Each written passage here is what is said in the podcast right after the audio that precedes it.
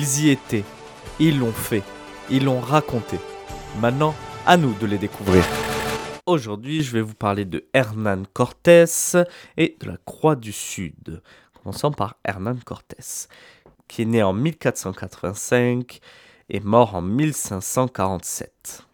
Je ne suis pas venu pour cultiver la terre comme un laboureur, mais pour trouver de l'or, répète le jeune conquistador Hernán Cortés, qui s'ennuie sur son domaine agricole de Cuba. Hernán Cortés a entendu parler des prodigieuses richesses de l'Empire aztèque et décide de s'y rendre.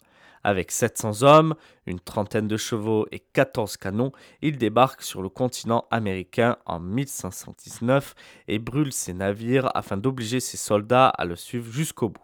Puis il marche vers Tenochtitlan, la capitale de l'Empire aztèque, où l'empereur Moctezuma voit en lui un dieu venu reprendre son ancien royaume. Cortés en profite pour rentrer dans la ville et se fait livrer les trésors contenus dans les temples. Mais une révolte des Aztèques, la nuit du 30 juin 1520, l'oblige à s'éloigner pour préparer une nouvelle attaque. En août 1521, après d'épouvantables massacres, il prend possession de Tenochtitlan.